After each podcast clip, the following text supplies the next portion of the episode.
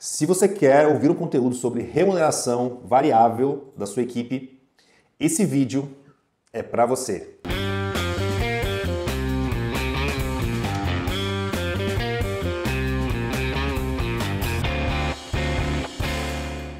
Ah, mas antes disso, para você não esquecer, curte aqui no, no, no YouTube nosso canal tá? e aperta o sininho das notificações para você receber em primeira mão os nossos conteúdos. Remuneração variável é um assunto que tem que ser muito bem pensado. Muito bem pensado. Não adianta só pagar pelo que vendeu e acabou. Não funciona assim. Tá? Primeira coisa que você tem que pensar é o seguinte, cara, eu vou trabalhar com uma equipe júnior ou vou trabalhar com uma equipe sênior? Tá? Obviamente que hoje em dia a diferença de um júnior para um sênior ela está bem pequena.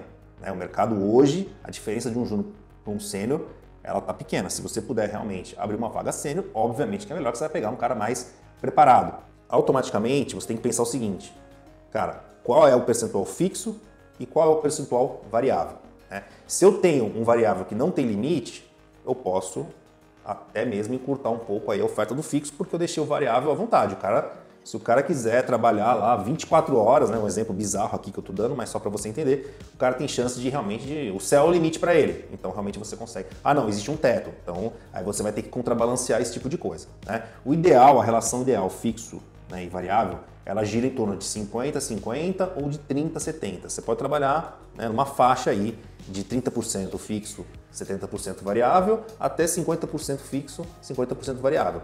Acima disso, já acho que fica numa posição muito de conforto tal. O vendedor tem que ter aquela, aquela pegada, né, aquele estímulo de realmente querer produzir mais e poder ganhar mais. Né? Isso, isso é, é bastante saudável, tá? bastante saudável para que, que funcione bem. Tá?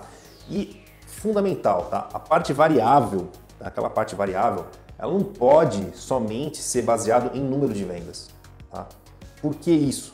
Tá? Porque o cara não vai se guiar corretamente durante o processo. Tem mês que ele vai vender e tem mês que ele não vai vender se você só pagar pelo que vende. Entendeu? O que você tem que fazer? Você tem que pagar pelo que ele produz e por que ele vende. É uma parte menor pelo que ele produz, uma produtividade, e uma parte maior por aquilo que ele vende.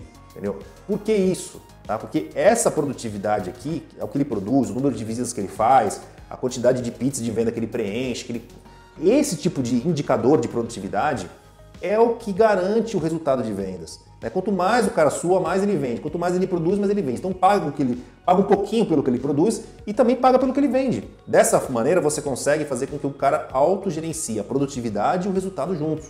Né? E aí você vai realmente poder ter um resultado melhor. Tá bom, pessoal? Essa é a minha dica aqui. Muito obrigado pela atenção e até a próxima.